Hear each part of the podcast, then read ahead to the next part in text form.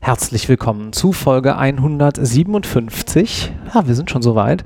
Von Irgendwas mit Recht. Heute sitze ich für euch im schönen Berlin und darf bei CMS mit Paula Werner sprechen. Hallo Paula. Hallo Marc. Paula, wir machen ja hier so ein kleines Vorgespräch äh, und da hast du mich damals auf dem Rennrad erwischt und mich hat sehr gefreut, dass du gesagt hast, hey, Fahrradfahren ist ein wichtiges Thema, darüber würde ich gerne im Podcast mit dir sprechen. Lass uns doch einfach heute mal so und damit auch etwas anders einsteigen. Warum eigentlich? Ja, also Fahrradfahren, speziell Rennradfahren und auch Graveln sind äh, für mich eine absolute Leidenschaft und ähm, auch definitiv den Ausgleich, den ich brauche. Mhm.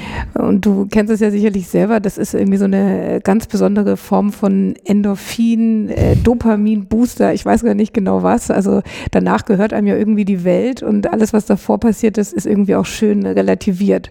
Gut, ähm, sag mal, du bist Chief HR Officer hier bei CMS. Äh, was ist denn das? Also wir haben ganz bewusst die Funktion, eines Head-Offs für Human Resources in der Form angelehnt wie in Unternehmen des Chief HR Officers, weil wir einmal natürlich aufgrund der Größe der vielen verschiedenen Verantwortlichkeiten bewusst sagen, wir möchten uns hier an einer Unternehmensstruktur orientieren und ähm, somit diese Rolle auch besetzt äh, wissen.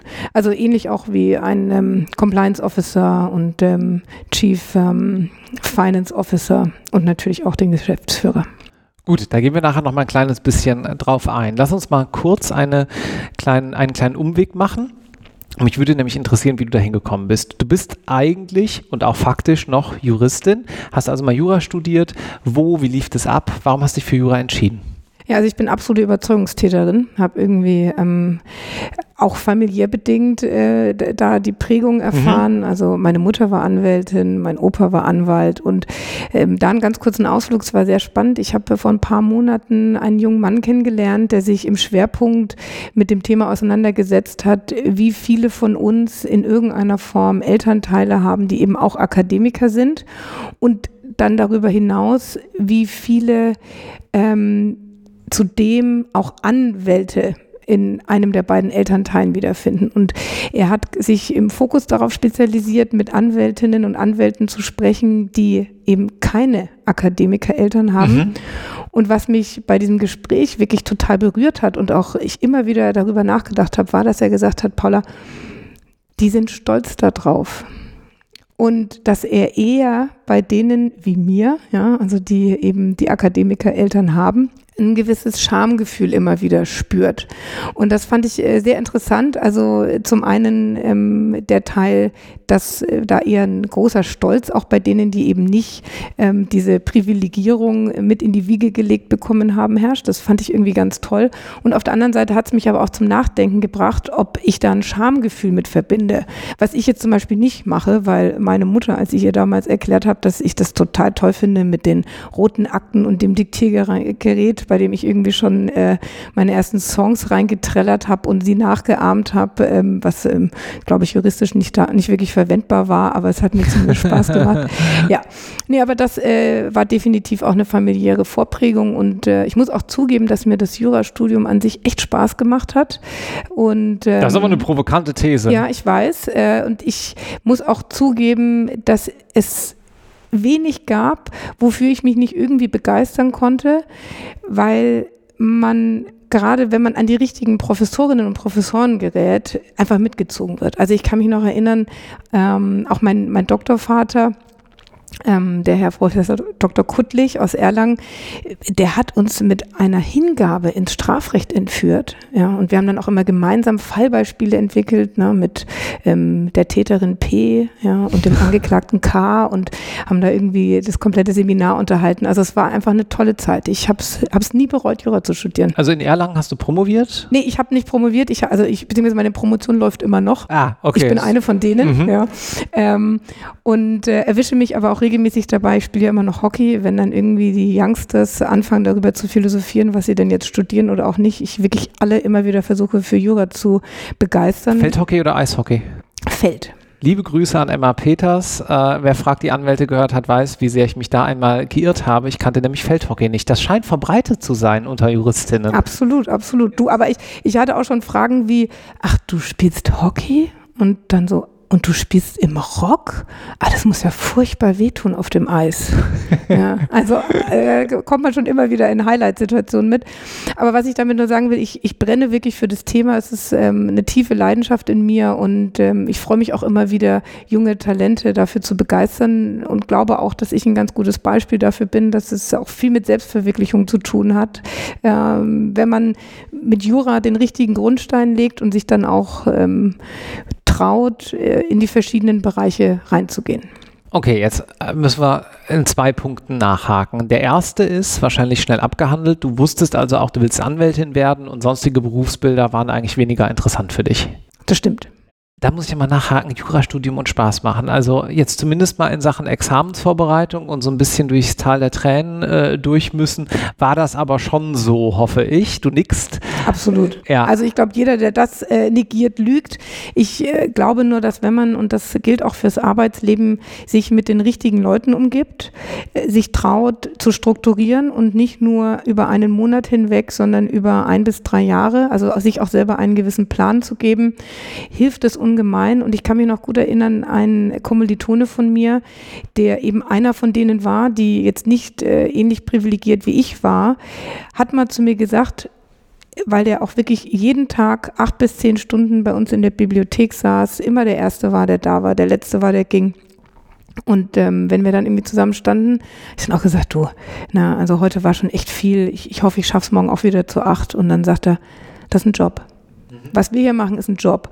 Und das war echt so ein Key-Moment für mich damals, weil ich mir dachte, er hat vollkommen recht. Das ist jetzt hier gerade unser Job. Und ich kann mich auch noch total gut erinnern, ähm, nach dem ersten Staatsexamen bin ich ganz bewusst nochmal in die Bibliothek bei uns in Erlangen und habe mich an die Stelle, an den Platz gestellt, an dem ich irgendwie da auch wirklich tagtäglich saß, immer am gleichen Platz, ähm, meinen Lernplan abgearbeitet habe und mich verabschiedet habe. Ach, nett. Ja. Ah, schön. Das war ein guter Moment. und äh, Referendariat hast du dann wo gemacht? In Nürnberg. Ja, In also Nürnberg. Also gerade durch äh, Hockey und das ähm, habe ich auch sehr ernst betrieben. Ich habe ja auch äh, zeitweise Bundesliga gespielt, war ich ah. da immer örtlich ziemlich gebunden, auch familiär. Ähm, habe es ehrlich gesagt auch nie bereut, weil ich auch gerade dann, wenn Freizeit anstand, gerne um die Welt gezogen bin und es immer noch tue. Und dann hast du einen recht interessanten äh, Werdegang, ich sag mal salopp, hingelegt, weil du äh, erstmal ziemlich lange in-house warst. Du warst nämlich bei Adidas, stimmt's? Ja, genau. Was hast du da gemacht? Also Adidas war einfach super toll für meinen Berufseinstieg, weil, und da sind Unternehmen zumindest Adidas in dem Fall wirklich sehr gut. Die wissen genau, welche Ressource sie gerade brauchen ähm, und geben dir dann auch die Möglichkeit, dich an der Stelle zu beweisen. Und ähm, bei mir, wie der Zufall wollte, war es eben so, ich bin da schon als Referendarin gewesen, ähm, sofort verliebt in die drei Streifen und ähm, wurde dann eben auch gefragt, wie schaut's aus, hast du Interesse hier weiter zu bleiben? Und übrigens, das werde ich nie vergessen, wie, wie der erste Moment dann auch so war, wir haben da was ausgeschrieben, weil damals, das ist jetzt ja schon ganz schön lange her, hat Adidas eben gemerkt, man sollte im Bereich Arbeitsrecht ähm, vielleicht auch in-house etwas aufbauen.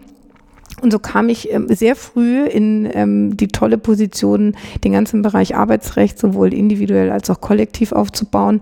Hatte ähm, tolle Ziehväter und Mütter, die mich da einfach auch schnell mit reingenommen haben in Tarifverhandlungen und durfte so dort eben den ganzen Bereich aufbauen und innerhalb von Adidas wachsen. Und ja, es äh, war eine wahnsinnig tolle Zeit. Das ist witzig, dass du das gerade erzählst. Wir haben, wenn dieser Podcast erscheint, in der letzten Folge über Tarifverhandlungen gesprochen mhm. äh, mit der jetzt ähm, Staatssekretärin in, in Hessen, die auch da viel gemacht hat. Wenn ihr da äh, das noch nicht gehört habt, hört da mal rein. Deswegen lass mich mal kurz nachfragen. Tarifverhandlungen, wie war das aus deiner Sicht? Ähm, wie läuft das so ab? Kannst du da mal vielleicht so die ein oder andere kleine Anekdote erzählen? Mhm. Also ich persönlich fand Tarifverhandlungen ehrlich gesagt sehr spannend und gleichsam aber auch sehr anstrengend, weil sie eben auch sehr langwierig sind. Ja, also du musst sehr individuell deine Gegenüber verstehen, auch natürlich dein eigenes Team. Wer vertritt hier eigentlich welche Interessen? Und ähm, worin ich meinen Job immer gesehen habe, war das Ziel nicht aus den Augen zu verlieren. Und wenn du irgendwie gemerkt hast, dass irgendwie auch so in, in, in so Nebenkriegsschauplätzen sich dann einzelne Parteien äh, verloren haben, ähm, in, in, in endlosen Debatten dann auch immer wieder sagen, so, Jungs und Mädels, wobei die Mädels in der Unterzahl waren, äh, wir konzentrieren uns jetzt bitte wieder auf folgenden Punkt und der wird jetzt mal systematisch abgearbeitet. Und da habe ich, äh, sagen wir mal, mit meiner erfrischenden Art, glaube ich, eine gewisse Struktur reingebracht und auch eine ähm, Disziplin abverlangt von allen Seiten, dass wir Ergebnisse erzielt haben, die beidseitig zumindest als Teilerfolg gewertet wurde. Also ich bin fest davon überzeugt, es muss auf einer sehr respektvollen Ebene laufen und auch das auf beiden Seiten. Ich glaube, das gehört zum Fundament für eine Verhandlung, die mit Streitereien und sich sehr widersprechenden Positionen einhergeht. Und da braucht man, finde ich, eine gesunde, gute Streitkultur, um dann eben auch wieder aufzubauen. Was sind jetzt unsere Zwischenschritte? Worauf können wir uns verständigen? Es ist ja auch ein ganz interessantes Verhandlungsszenario. Ich habe ein bisschen Background in dem Bereich, deswegen nerde ich da immer so ein bisschen rum, wenn es um Verhandlungen geht. Ja, gut, finde ich gut. ähm, weil eigentlich ist klar, nachher wird man noch zusammenarbeiten. Also, ja. dass sich komplett überworfen wird, ist ja faktisch eigentlich undenkbar. Irgendwie muss es ja weitergehen am Ende des Tages. Und es gibt diese riesengroße ähm, Problematik, dass es so viele externe Stakeholder gibt und dadurch dieses ganze Thema Medien und, und Management dahingehend ja auch immer mit eine Rolle spielt. Und dann dieses spieltheoretische Problem, dass dann aber die Externen teilweise schon denken, ja Moment, das machen sie jetzt aber nur für die Medien und das ist so eine Zwischenrunde und die muss man machen. Und wenn man sie nicht machen würde, würde man vielleicht aber auch der Erwartung entgegenstehen, dass man sie gemacht hätte und so weiter. Und es ist so ein bisschen dieses Ich denke, was du denkst, was ich denke Spiel.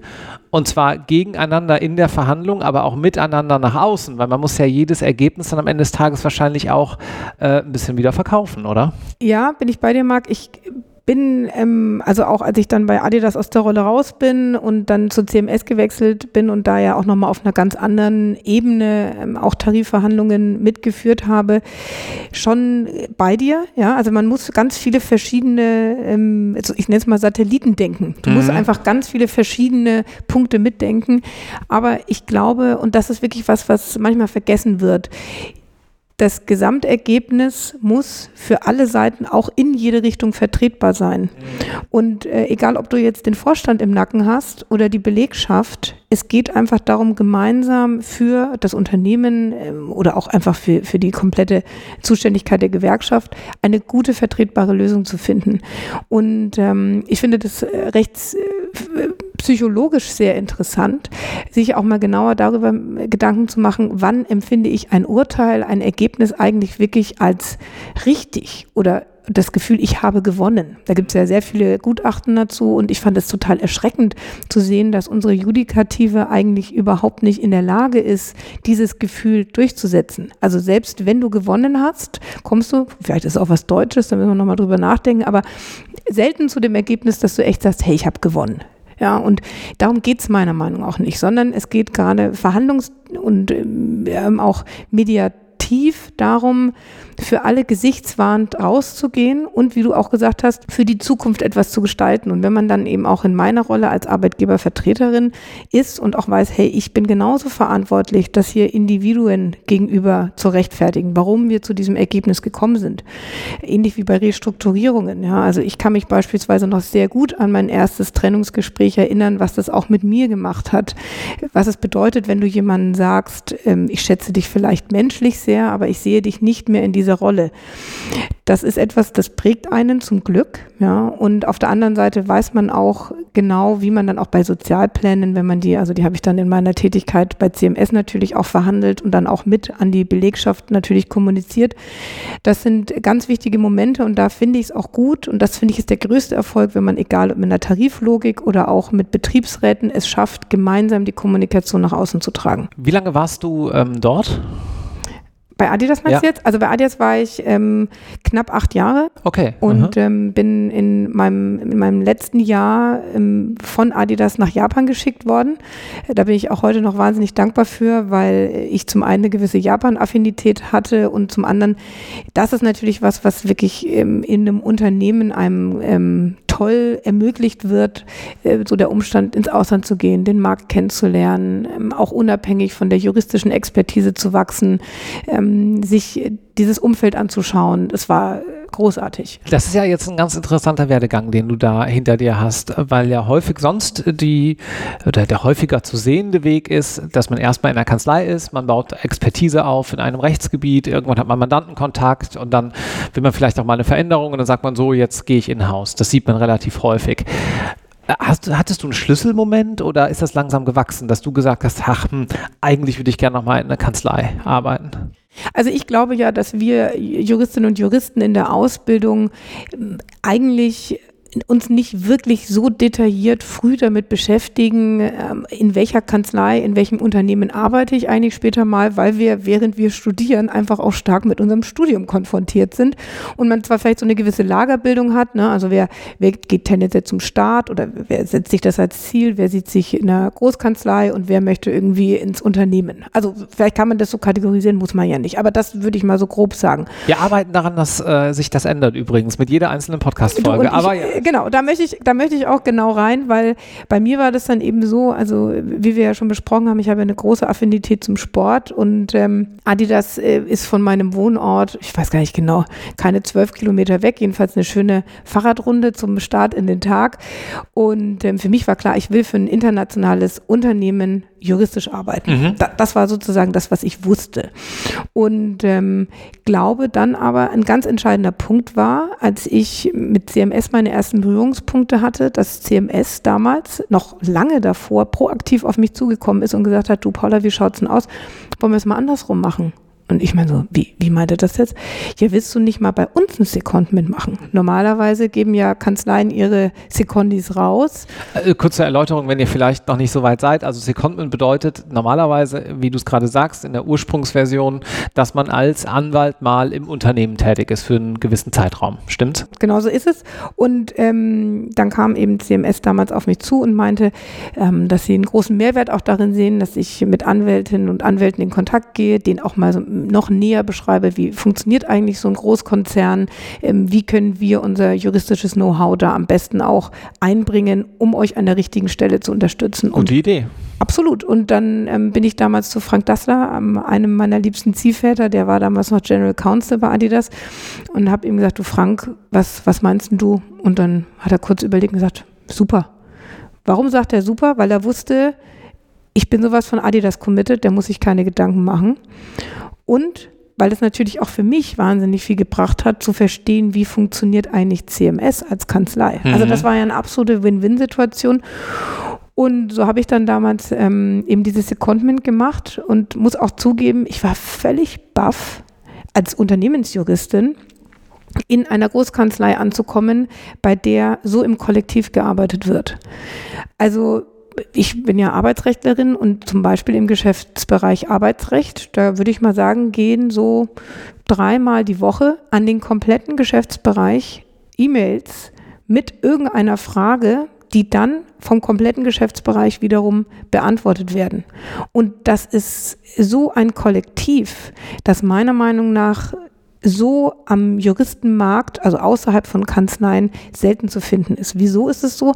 Jeder weiß genau, wann bin ich auf welcher Karrierestufe, wie viel ich verdiene ich da und dadurch wird ähm, das Kompetitive im positiven Sinne rausgenommen, aber natürlich trotzdem aufrechterhalten, weil eins ist auch klar, es gibt gewisse ähm, Ebenen dann, ähm, die erreicht dann ja auch nicht mehr jeder. Aber das war für mich damals echt, also werde ich nie vergessen, wie ich das erste Mal dann in diesem Verteiler war und mir dachte, wow, die, ne, das, oder auch die, die interne Bibliothek, die wir auch haben, so eine Wissenssammlung. Wir haben ein Inno-Team, bei dem du dich auch immer melden kannst und sagen kannst, hey, ich habe hier das und das Thema, wollen wir da nicht mal irgendwie in größerer Runde zu sprechen. Also das hat mich wirklich äh, damals absolut geflasht. Und wann bist du gewechselt? Danach bin ich natürlich äh, zurück zu Adidas. Äh, wie gesagt, das war ein eh ähnliches Bündnis. Das äh, stand auch für mich völlig außer Frage. Und ähm, habe da ähm, wahnsinnig viel lernen dürfen, äh, durfte immer eng äh, mit den Vorständen, mit den verschiedenen Businessbereichen arbeiten. Also es war toll.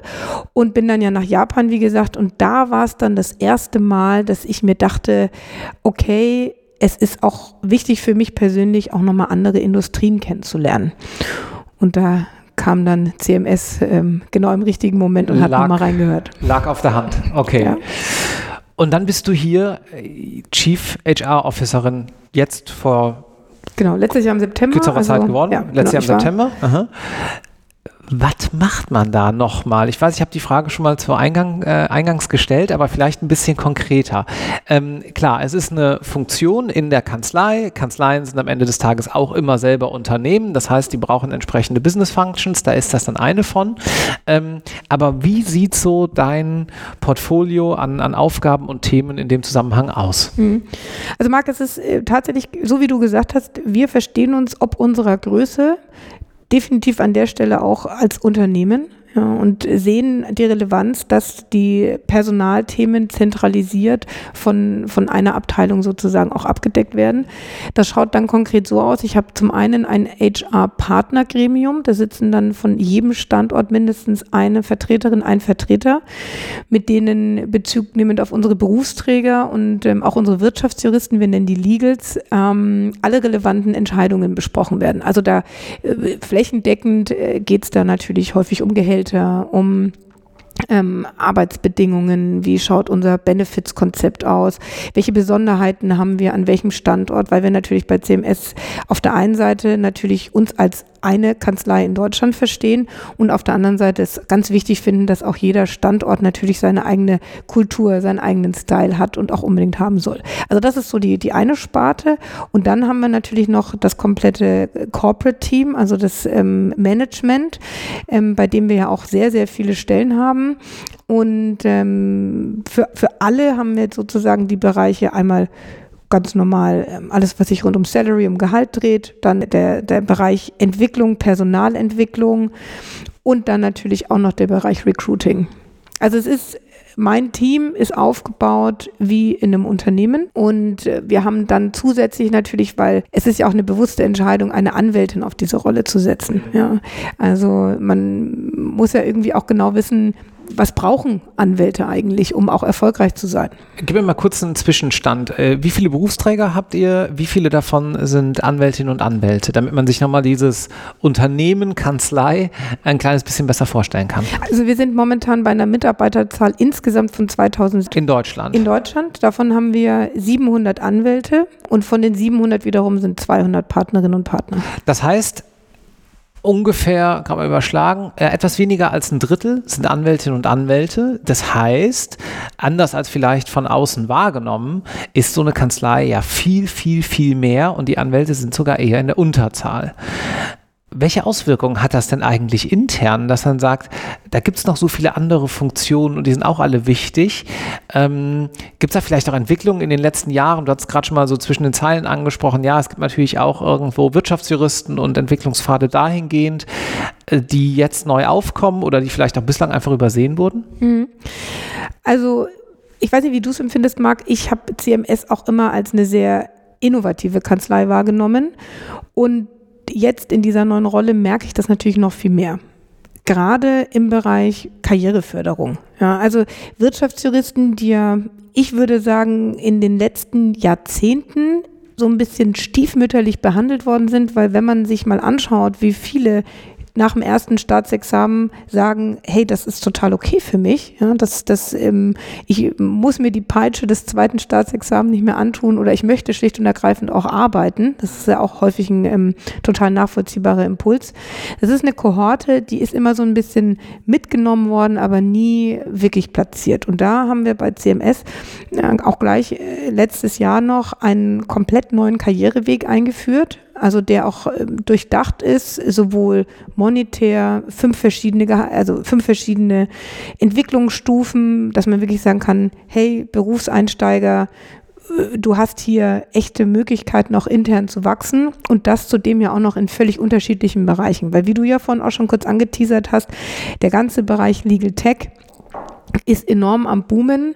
Wir, und da ähm, untertreibe ich nicht, haben ja auch wirklich schon viele Tools auf den Weg gebracht, bei denen wir ja auch gerade dann in der Mandatsarbeit merken, dass sie eine echte Erleichterung bringen. Und ich glaube auch, wir müssen uns darauf einstellen, dass bei einer derartigen Anzahl an Mitarbeitenden man auch aufzeigen muss, was kann ich dir eigentlich bieten. Mhm.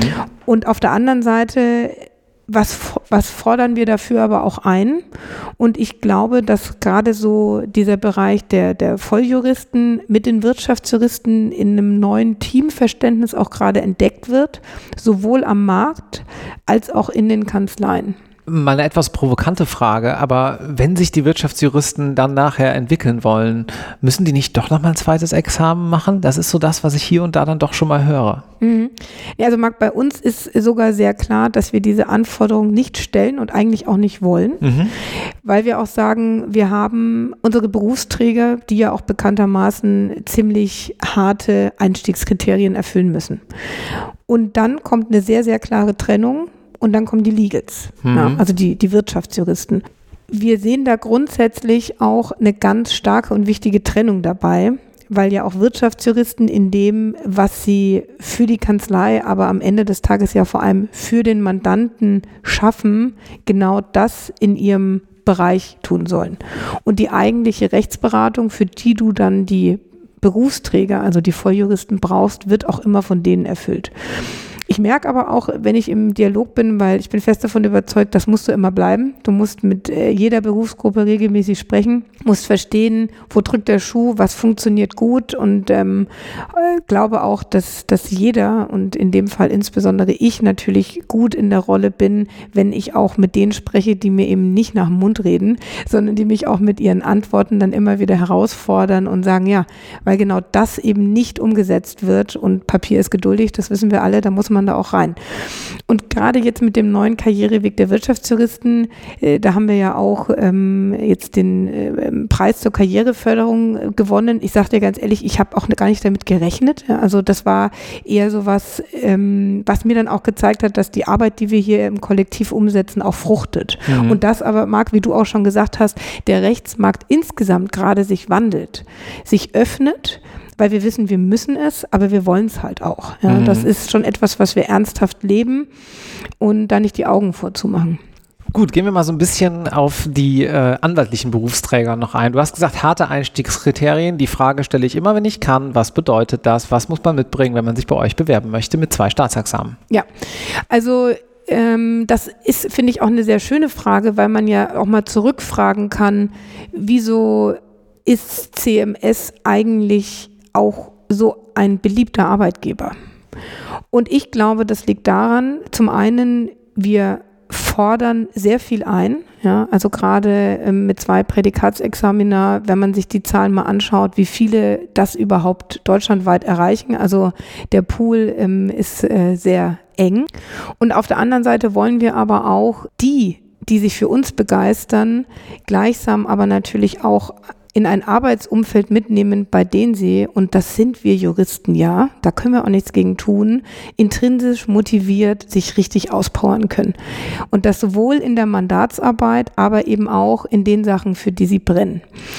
Und da bin ich persönlich auch total begeistert gewesen, als ähm, Martin Forstmann ähm, und ich Ende des Jahres uns die verschiedenen, äh, wir haben sowas wie einen Sonderleistungsbonus vergeben. Also wir haben uns bewusst dafür entschieden, dass wir unseren Berufsträgern einen Bonus dafür geben wollen, was sie neben der juristischen Arbeit, also neben dem, äh, neben der Mandatsarbeit eben noch für die Kanzlei oder eben auch für sich getan haben, in irgendeiner Form nochmal doppelt wertschätzen. Und ganz ehrlich, Marc, wenn du dann liest, was die machen, da geht dir das Herz auf. Und zwar in beide Richtungen. Ja. Also egal, ähm, ob du liest, dass die, weil sie im Rahmen der Ukraine-Krise sofort ein, eine, ein, eine Plattform kreiert haben, bei dem Geflüchtete Rechtsberatung einholen konnten. Natürlich kostenlos, weil sie einfach egal ob aus einer Selbstbetroffenheit oder einfach, weil sie dahinter stehen, gesagt haben, ich, ich möchte das. Oder auch zwei Kolleginnen und Kollegen, die ähm, ein Netzwerk im Bereich LGBTQ ins Leben gerufen haben. Das ist einfach toll zu sehen. Also ich, ich könnte noch weiter schwärmen, was die intrinsisch motiviert umgesetzt haben und dann entsprechend von uns eben auch ähm, dafür belohnt worden sind. Und auf der anderen Seite, wenn man dann irgendwie kurz mal reflektiert, auch sieht, was wir auch in dem Bereich für ein toller Arbeitgeber sind. Also dass diese Möglichkeit der Selbstverwirklichung nicht nur wie schon gesagt, auf dem Papier steht, sondern auch wirklich unterstützt an den Standorten gelebt wird. Und ich sage auch ganz ehrlich, ich weiß noch, als ich damals als Counsel angefangen habe und dann bei meiner Mentorin war und irgendwie gesagt habe, du, ich möchte mich auf den Bereich Startups konzentrieren. Und sie sagt, glaube ich nicht dran, aber überzeug mich von was Besserem und sie überzeugt zu haben, mhm. ja, ist natürlich dann auch wieder so ein, so ein Motor in mir gewesen, der sicherlich auch bei mir neben meiner Überzeugung auf diesem Thema auch eine Motivation natürlich herausgefordert hat. Ähm, ja, das, das finde ich an CMS wirklich toll. Gut, dann habe ich eine ganz kritische letzte Frage. Du hast äh, gesagt, ihr seid Arbeitgeber des Jahres und klar, du hast gerade einen Sonderbonus angesprochen, aber wie geht denn das mit heutzutage im Marktumfeld in ganz, ganz, ganz großen Anführungszeichen nur, man hört da ja viele andere deutlich höhere Zahlen, 110.000 Euro Einstiegsgehalt? Ja, Marc, finde ich ehrlich gesagt super, dass du die Frage stellst, weil das zeigt uns ja auch, dass wir neben dem Gehalt, gerade bei denen, die jetzt auf den Arbeitsmarkt kommen, noch an völlig anderen Stellen andocken müssen. Und Beispielsweise, wir haben ja eine völlige Selbstverständlichkeit von 50-50 mobiles Arbeiten und Präsenz. Ja, also die wird auch bei uns gelebt. Die ist äh, auch etwas, kriege ich auch immer wieder Feedback, egal auch von wem. Ja, also auch, es ist natürlich ein sehr familienfreundliches Modell und das ist ja auch etwas, in dem wir ähm, überzeugt noch besser werden wollen. Also das ist etwas, ich glaube, da können wir alle noch engagierter auf dem Thema auch arbeiten. Und auf der anderen Seite haben wir bei uns äh, bei CMS äh, sogenannte Sonderregelungen für alle Mitarbeitenden, die nur 80 Prozent arbeiten. Die werden auf dem Karriereweg so behandelt, wie als würden sie auf 100 Prozent arbeiten. Da kriegen wir immer wieder Feedback, dass das ähm, total gut ankommt.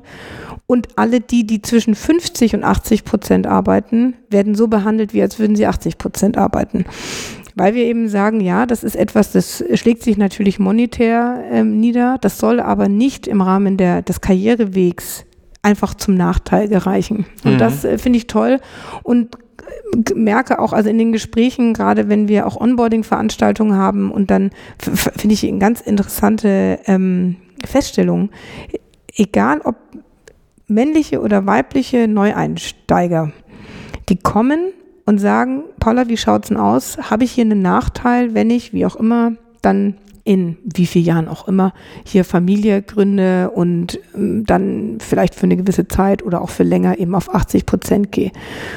Und A, dass sie diese Frage stellen, finde ich toll, dass da auch kein Schamgefühl mehr mit ähm, verbunden wird und dass auf der anderen Seite auch wir so weit sind, weil das ist eine Umstellung für jeden Arbeitgeber mit diesen neuen Herausforderungen auch dieser neuen Generation umzugehen. Dem wollen wir gerecht werden, ganz klar. Und auf der anderen Seite bin ich aber auch persönlich fest davon überzeugt, dass das Thema Präsenz einem selber, vor allem in den ersten Jahren, ja auch wahnsinnig hilft.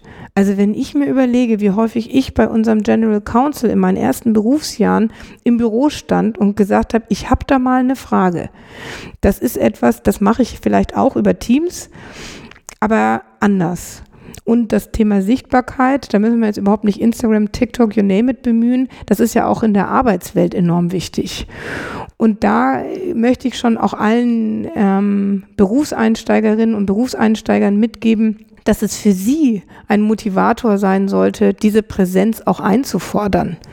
Also, dass es auch ganz toll ist, eben mit anderen im Berufsalltag immer wieder auch diese Verbindungen zu haben und dass da natürlich auch Dinge entstehen, das ist meiner Meinung nach digital so noch nicht möglich. Vielen herzlichen Dank, Paula, dass du das alles so schön und rund zusammengefasst hast. Ich danke dir. Ciao, Marc.